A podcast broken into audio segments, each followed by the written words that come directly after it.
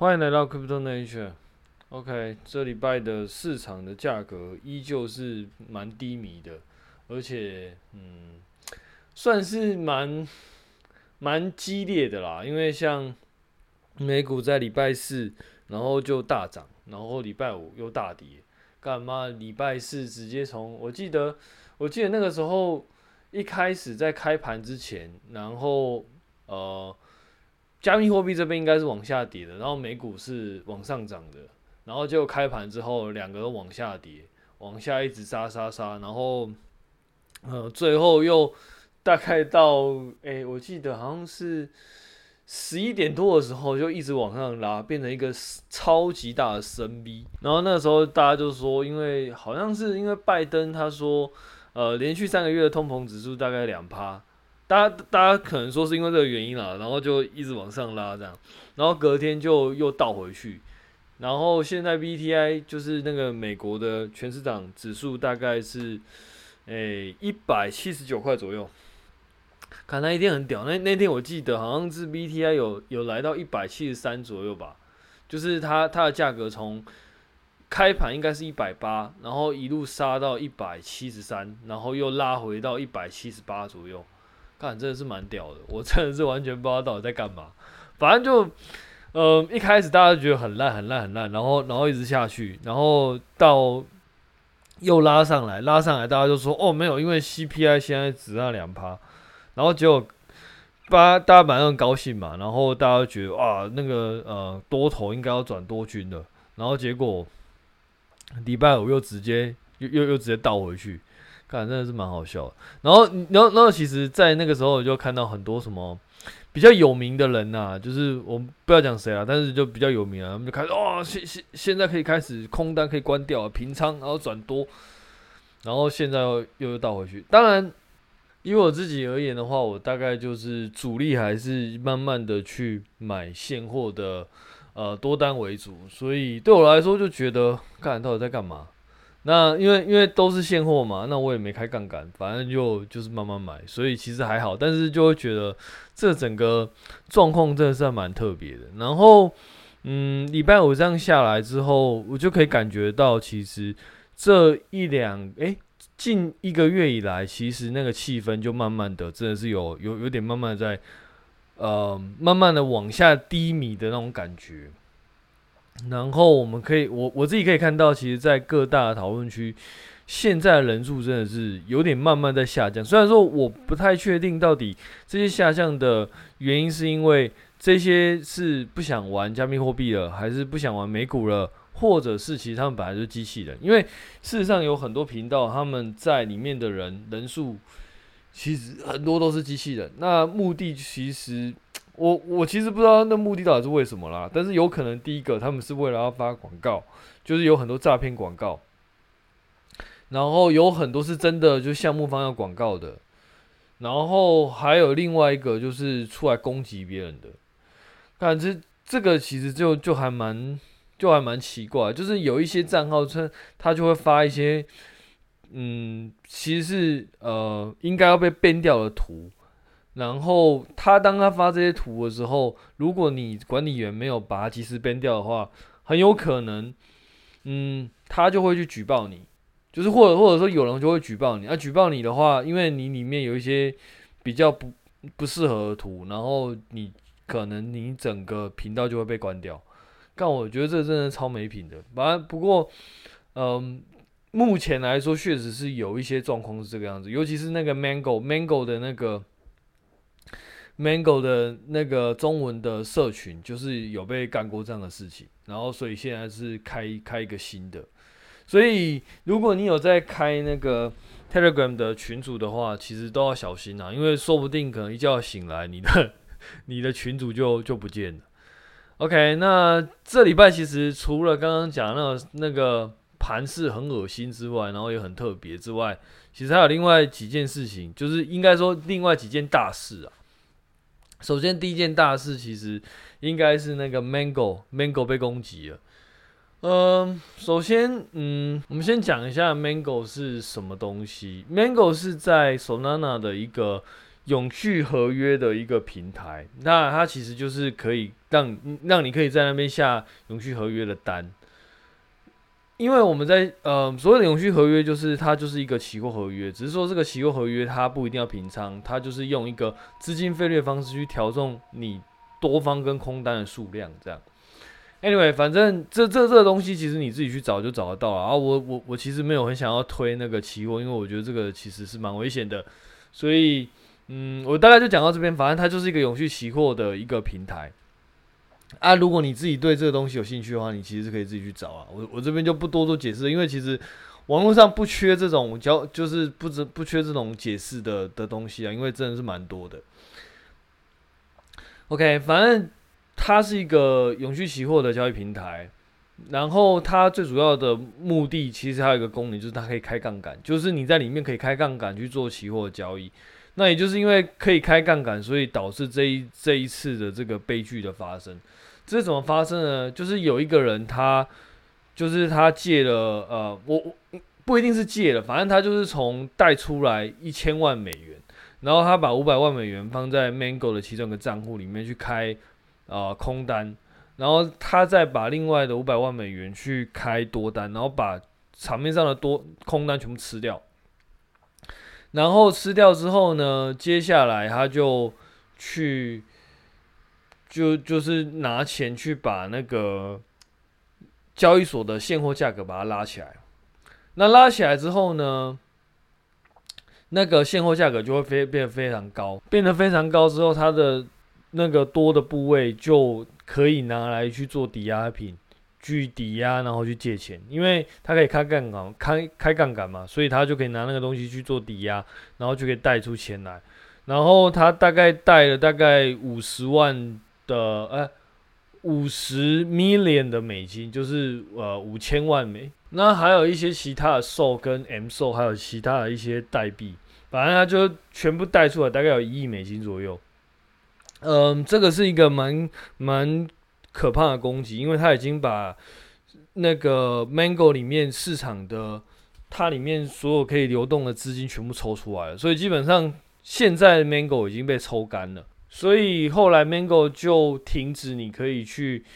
呃把钱打进去，或者说把钱提出来。基本上现在已经目前来说，他现在已经把整个合约先停掉，因为因为因为你现在是领不出来的。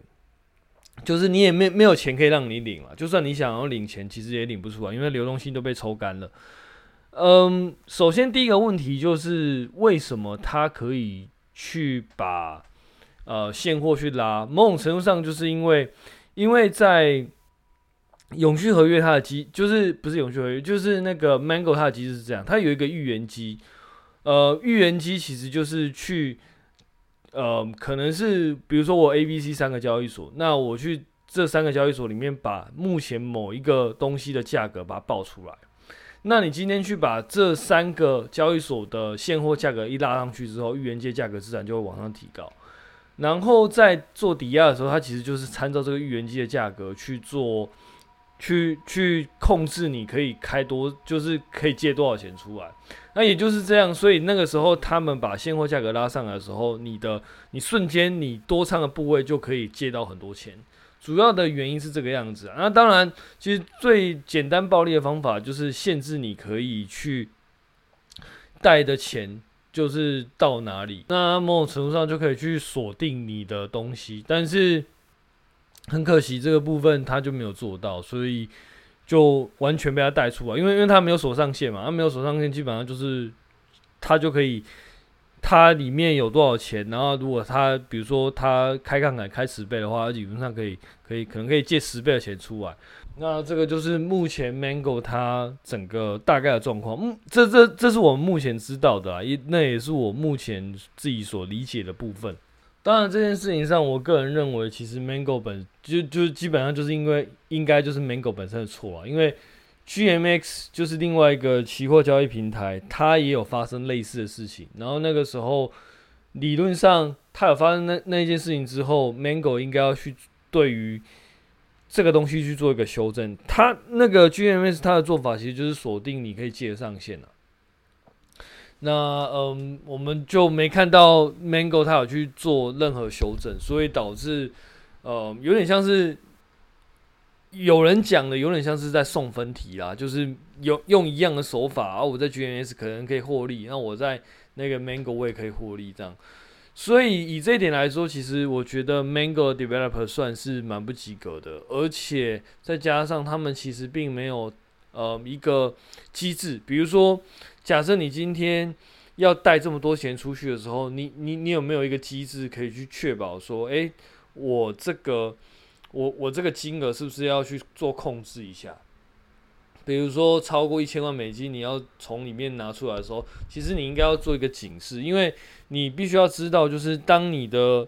平台被同时间抽走太多金额的时候，其实是其实很可怕的一件事情。那其实，所以整个平台还没有做风控，所以这两件这两个缺陷，其实就是造成目前 Mango 这个很尴尬的状况的一个最主要的原因。这是我个人的看法啦。但我也必须说，其实我自己是有特别去看 Mango 的 code，因为因为我我自己在我自因为我自己有放一些钱在里面，那有放一些钱去做一些策略。所以我其实自己有花一点时间去对于 Mango 的协议去做一些了解，当然其实我自己也没有看出来。那呃，最主要的原因是因为我对于这样子的东西，就是它的机制怎么写，我其实经验没有太多。就是我我大概知道它怎么运作，但是你说会不会有什么有什么没刚是以前被打过的？其实对我来说就。我我比较没有去注意到这一块，所以这也是我自己一个蛮大的，嗯，缺失吧。虽然说我其实放的钱不多啊，所以我其实也还好。但是，嗯，我自己觉得我以后在看这些东西的时候，除了城市码之外，其实应该要再融入更多一些，嗯，有关金融交易之间的 bug。因为因为其实坦白说，我自己觉得这个东西它。不太算是城，嗯，不一定算是城市的 bug，它它比较像是交易规则的漏洞，就是你没有去锁上限，就是你没有考虑到交易的状况，其实是会有这个极端状况发出那个出现的。这也是我觉得在写城市，然后去写这种城市交易城市的时候，另外一个比较大算是缺点吧。因为你虽然会写程式，可是很多交易的东西，其实你没有考虑到那漏洞的话，其实整个系统就会有问题。那我们也可以看到，其实 Mango 它有把它的合约拿去做审计，其但但审计来说，其实也没有什么，他们也没有发现这个问题。那我觉得审计的状况其实跟我自己的状况其实是有点像的，就是在审计的过程之中，你可能会一直专注在某一些呃漏那个城市间的漏洞，比如说它可能嗯、会不会输入太大的金额，然后就爆掉什么之类的，这种所谓城市上的漏洞。但是他并没有去思考那个这个系统里面它有没有什么交易的漏洞。我觉得这个部分是属于交易漏洞的部分呢。那当然不是说交易的漏洞就不是漏洞啊，但单纯就是其实就是没有去特别注意到，也没有特别去思考这个部分。我觉得这个是 Mango 之后，假设他协议在做一些审计的时候，其实特别需要加强的部分。那我也我自己是不会说这这个系统这样呃很容易看出来啊，很简单什么之类的，因为因为我们可以看到，当这件事情发生之后，有些我我也不知道讲谁了，反正就是会有一些你就在论就是各种讨论区就会看到有些人说啊，干我早就知道了，之前就稍微看一下我就觉得啊这东西一定会有问题什么的，干我真的觉得其实没有嗯。至少以我现在的那个实力来说，我觉得没没有这么简单呐。光是要找到一千万美金去执行这样子的策略，其实它本身就不是一件门槛非常低的事情。那当然，我们不排除有一些人他真的就是很有经验，所以他在看这些东西的时候，他其实嗯会有一些就是感觉说，诶，这样的系统应该会有一些漏洞。我相信一定只有这样的人啦、可是其实大部分的状况，其实他们可能并不具备这样的能力，他们只是，呃，有点像是，有点像是你当你一个东西在叠的时候，你就觉得说它很烂，但但事实上，你自己在写东西的时候，其实真的很难一次就考虑到所有所有的点。我我我自己是这样觉得啦，因为因为就算我比如说我自己在写程式，你说很多很细节的东西，我没有办法第一次就考虑到。我觉得以我自己来说，不太可能。通常来说，都会是不断的去修改，然后不断的去验证，然后不断的去改正、去进步。所以对我来说，在这件事情上，本质上还是 Mango 他们本身的问题啊，这这个是没有争议的，因为毕竟其实很多人在一开始其实有跟你讲过这件事情。我记得呃有有消息上其实是说 d i s c o 大概在几个月前就有人警示这样的问题跟风险，可是那个时候 Mango 其实并没有去特别去呃在意这样的事情。我觉得这个心态就是蛮有问题的，因为。呃，人家已经有跟你提醒过，但是你其实并没有特别去在意这件事情。我觉得在很多专案开发，确实会有这样的事情发生，就是他可能会觉得这东西并不重要，或者是说他觉得没有人会去打这个，但是，呃，他没有去想过，就是说当这个几率可能很小，可是当这个几率发生的时候，其实你可能就会造成很大的损失。我。自己觉得这一件这个点是在 Mango 里面本身最大的问题，因为他如果那个时候去把这个问题去正做正式去做修改的话，或许今天可能就不会是这个样子。但呃，我也不会因此就觉得 Mango。这个团队或者说这个专案本之后就没救了，但之后还需要还是要后续看看他们是怎么样去对于这个危机去做处理跟反应，然后他对于扣上会怎么样去做修改，那后续的开发他是怎么样，他有没有去做一些调整跟一些改变，这个都是我们后续要去观察的啦。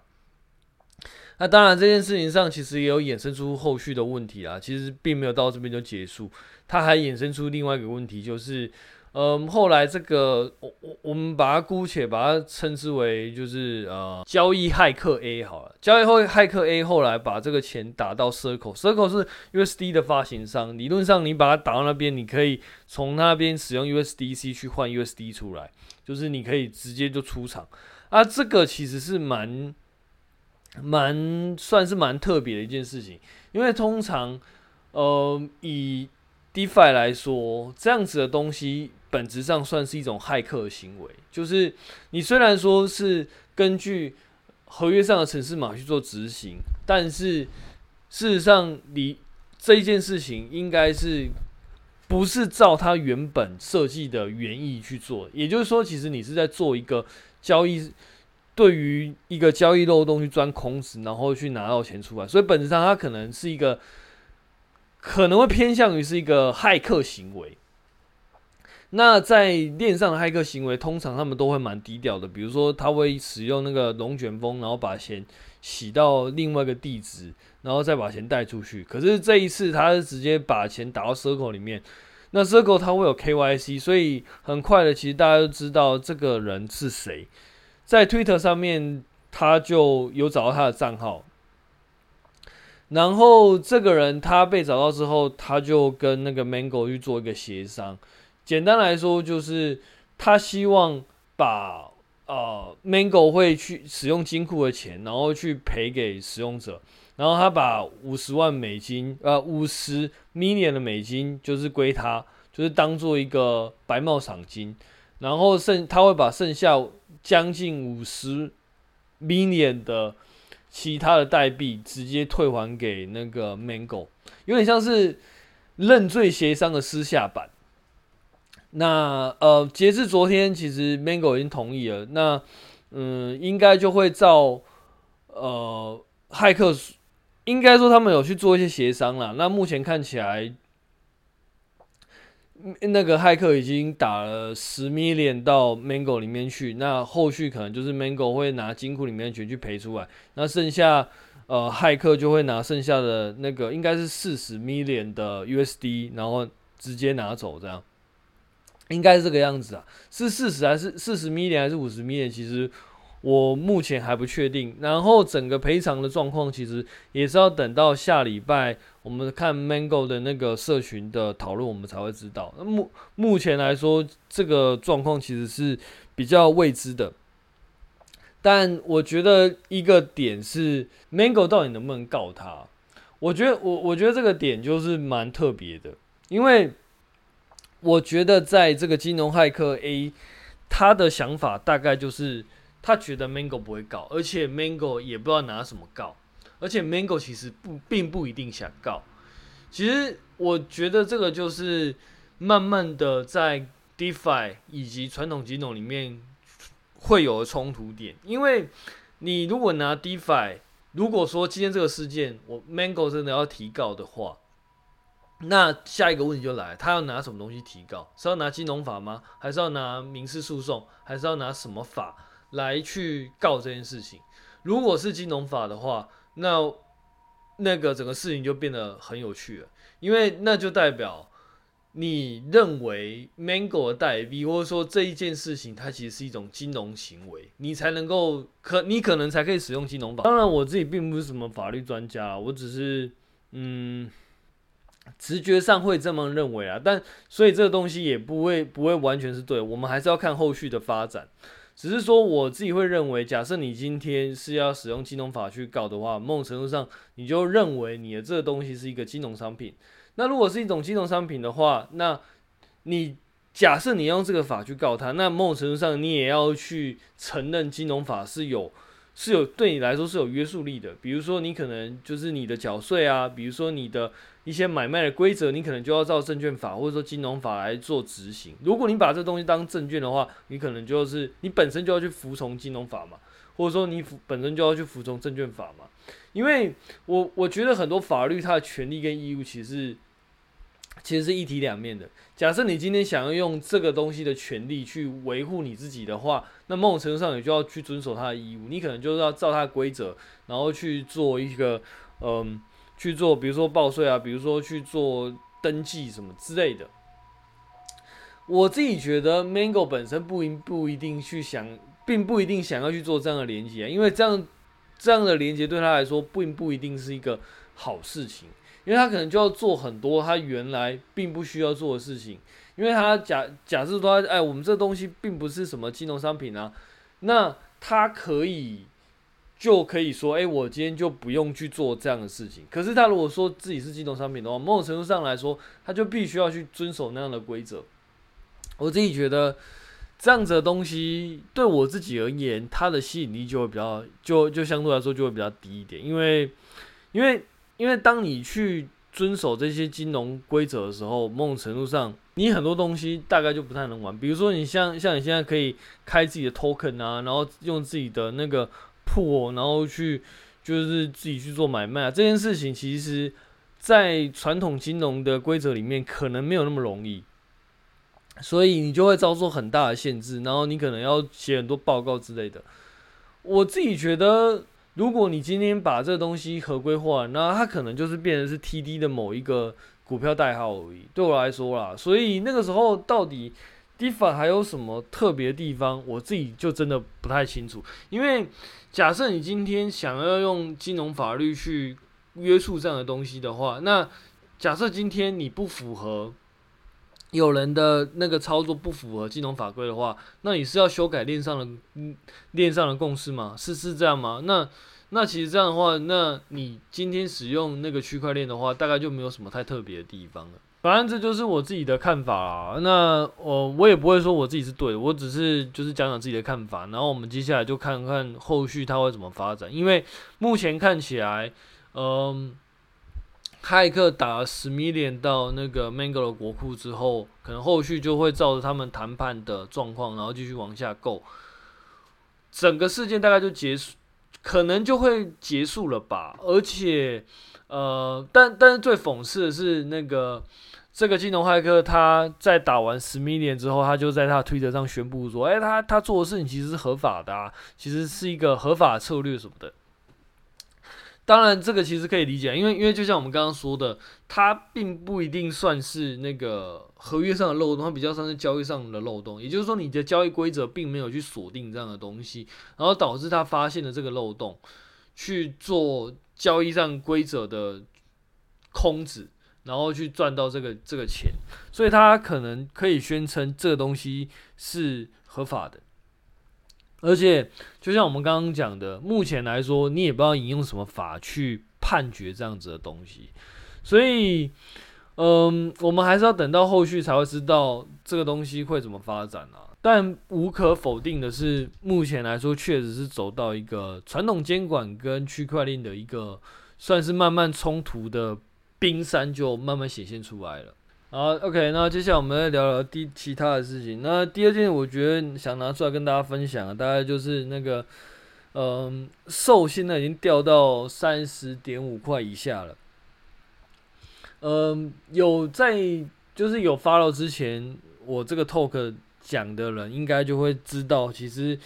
有一个就是群组上有一个算是蛮特别的，我们都称之他为冠老板的一个群友，然后他就很厉害，他之上一波跌幅在三十点多的时候，他就在那边开了空单，然后这个空单撑了大概三四个月，一直都在这个价格上下徘徊，我们可以看到。这几个月以来，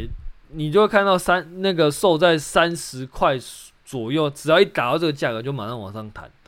那到目前为止，它终于就破掉了。所以反过来说，我们就觉得 GG 真的蛮厉害的。它的那个神话，其实到目前为止真的是还蛮难打破的。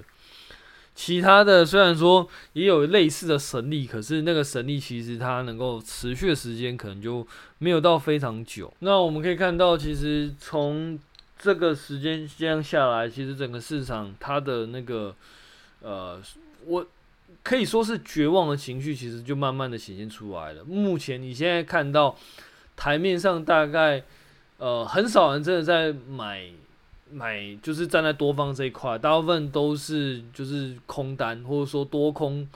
一下子多一下子空。那真的有在慢慢去买现货的，其实看起来。真的就蛮少，因为因为很多都会提倡说啊，我现在就是空手啊什么的，然后遇到高点就空啊。我觉得过了几年后来看这一段应该会蛮有趣的。当然，但我不是说现在往下跌的就一定要去接啦，因为因为确实以现在这个状况来说，可能往下跌的很多专案到最后真的就会死掉，所以也不是说现在往下跌就可以真的就真的可以去接，还是自己要小心。但是嗯。这个氛围其实就很，我我觉得是一个蛮不错的学习的机会，因为你就会知道，其实，在熊市里面就是这么的，算算是这么的绝望吗？就是你会看到触眼所及，你可以接触到讯息一个比一个坏，一下子说 CPI 就是越来越高。然后失业率又降不下来，不，失业率又失业失失业率又提高不上去。某种程度上来说，失业率一直很低的话，那个通膨可能某种程度上应该就会蛮高的。然后，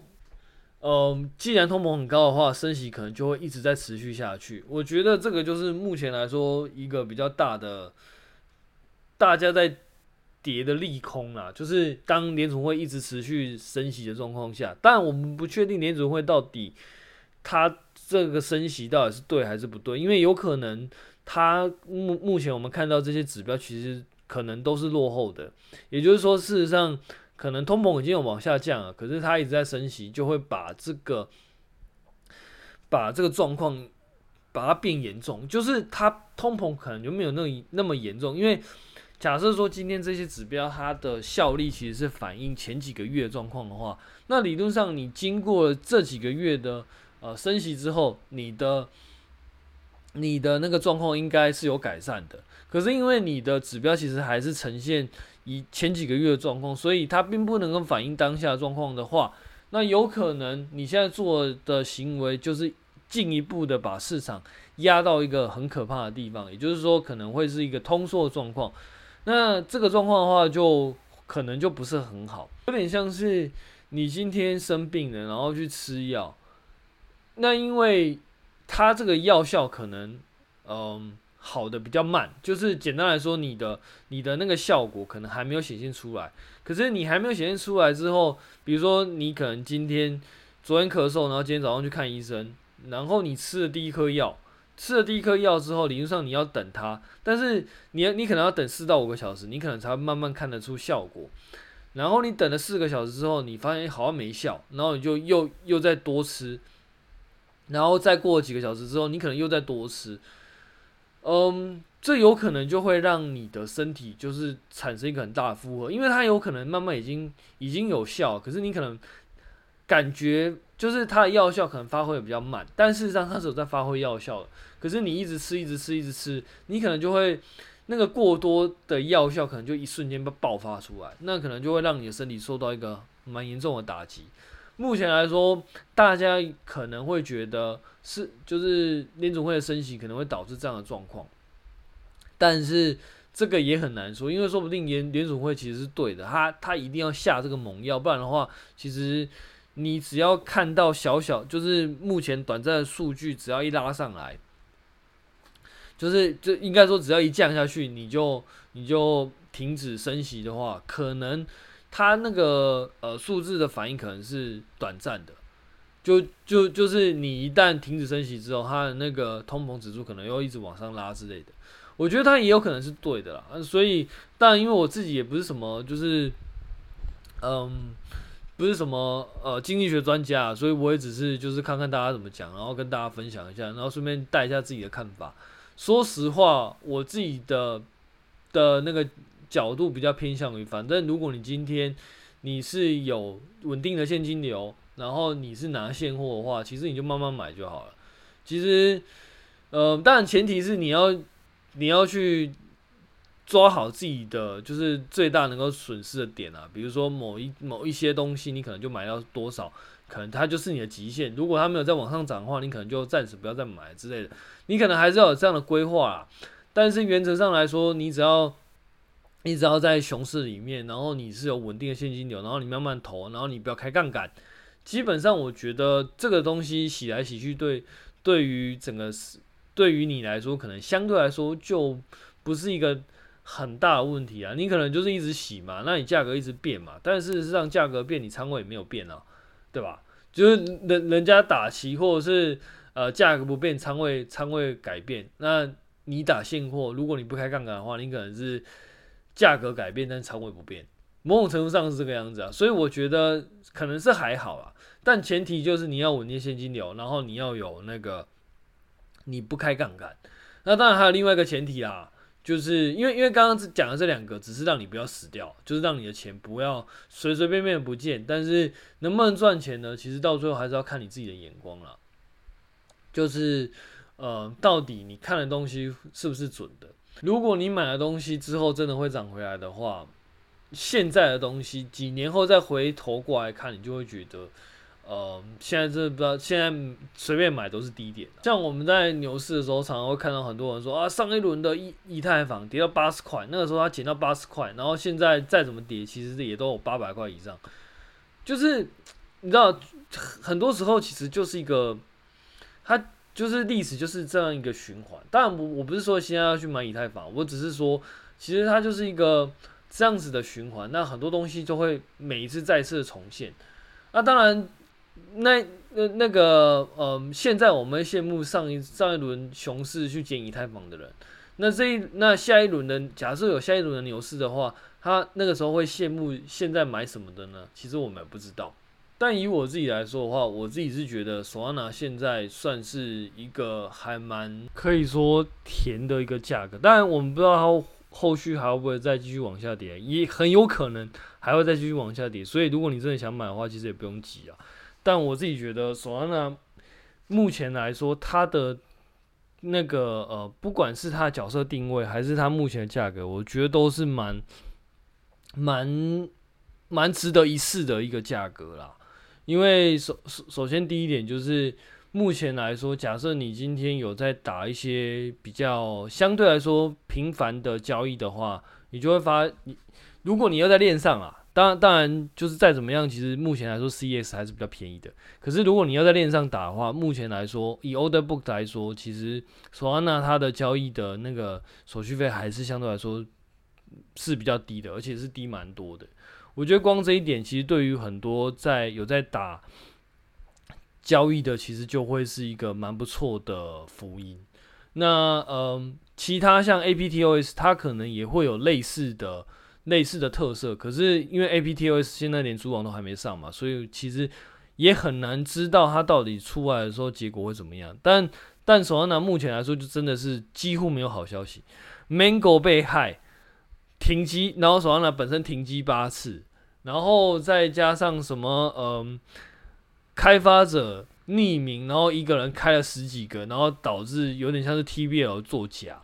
然后再加上什么嗯，很多协议就是死的死，爆的爆，然后又不开源，然后再加上那个。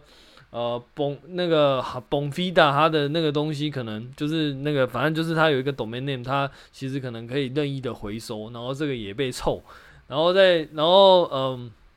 还有什么？反正就蛮多的啦。其实你可以看到，真的是在熊市里面，这没有一个是好消息的。现在甚至连那个 Mango，就是大家会认为在索安娜里面相对来说是有比较指标性的，而且是最后的救赎。目就是像刚刚讲的，它目前又被害。可以说，现在索安娜大概就已经是真的是一个很大的绝境了。那当然，并不是说绝境它就一定会反弹了。我我我也是从一直在重申这样的点嘛，并不是说它已经跌到这样子，它就不会再继续往下跌，也不是说它跌到这样子之后就一定会反弹。但是，我觉得以他想要做的事情，跟以他目前的的开发，然后以他的角色，因为他目前应该是除了 EBM 之外，算是一个蛮特别的存在。呃，我们以 Cosmos 来说哈，Cosmos 其实它很多它的机制大概跟以太坊其实是蛮类似的。它它所所做就是，当然它的跨链可能就是跟以太坊比较不一样的地方，但是其实它本身那个那个单链它的架构其实某种程度上有点像是 SDK 后过的以太坊。那 poke 档呢？它的共识其实也是相对来说比较特别，而且它也是跨链。但是呢，它的整个架构逻辑其实跟以太坊其实也是有点像是可以说是以太坊它的一个呃重构过后的东西啊。那索安呢就真的是很就是真的比较特别，因为它很多架构其实基本上跟以太坊是几乎是。完全不同系统的东西，然后他用了 IBPF BN 跟 EBN，他实做的方法跟概念其实也是不太一样。虽然说他们本身都是 BM 啦，但是他们的面向的东西其实都不太一样。所以我自己觉得，反正总结，我自己觉得索安娜还是一个蛮有机会的东西。然后虽然我没有经历过上一轮的熊市，但是我大概可以猜得出来，其实在每一轮熊市的时候，你很有机会的东西，其实都会被打的什么就是。它几乎就是一点价值都没有，然后感觉上它就是一块要死掉的东西。我相信以太坊在之前应该也会有遇过类似的状况。我还记得我第一次看到以太坊的时候，就是看到以太坊的价格的时候，那那个时候 B C 已经慢慢在往上拉，然后我们看到以太坊的价格就是一一一个一个山峰，然后就一路往下，然后就一路持平。那个时候看那个线图，你其实会感觉到一种一种一种绝望啊。所以我自己觉得，目前索安娜或者说其他的那个 shitcoin，它其实都在面临类似的东西。那当然，并就是还是一再强调，它跌这么深，并不代表它一定之后会反弹。只是说，嗯、这是一个筛选的时间点，就是有一些东西它可能到最后真的会反弹上去。那到底能不能抓到，其实就要看。就是你，你可以把它想成熊市就是一个筛选的东西啦。那你当然某种程度上，你可以这边丢一点，那边丢一点，然后到最后看谁留下来嘛，对不对？OK，那我们今天就讲到这边，那我们下次见，拜拜。